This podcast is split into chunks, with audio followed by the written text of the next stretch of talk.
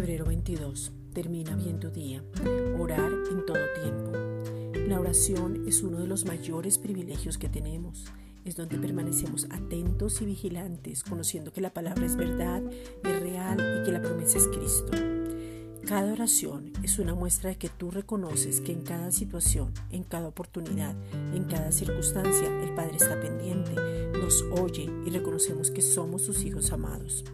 En este momento el mundo necesita ver una respuesta de Dios para sus vidas y nosotros como hijos somos el instrumento para que esto suceda.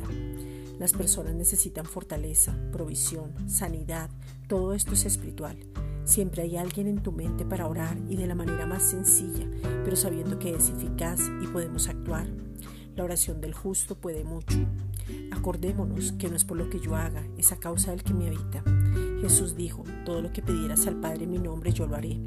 Entonces nos ponemos de acuerdo con Él, o sea, con su palabra. No oramos lo que nos parece, oramos su voluntad que es su palabra, porque Cristo es la palabra y nos gloriamos, porque si está escrito ya está hecho. Lo primero que podemos orar es para que los ojos del entendimiento sean alumbrados para saber la herencia, el llamado y el poder que nos habita. Esta oración es por el no creyente para que conozca a Cristo, como por el creyente para que conozca su identidad. Primera de Tesalonicenses 5:17. Orad sin cesar. Necesitamos reflejar a Cristo siempre. Esta es una reflexión dada por la Iglesia Gracia y Justicia.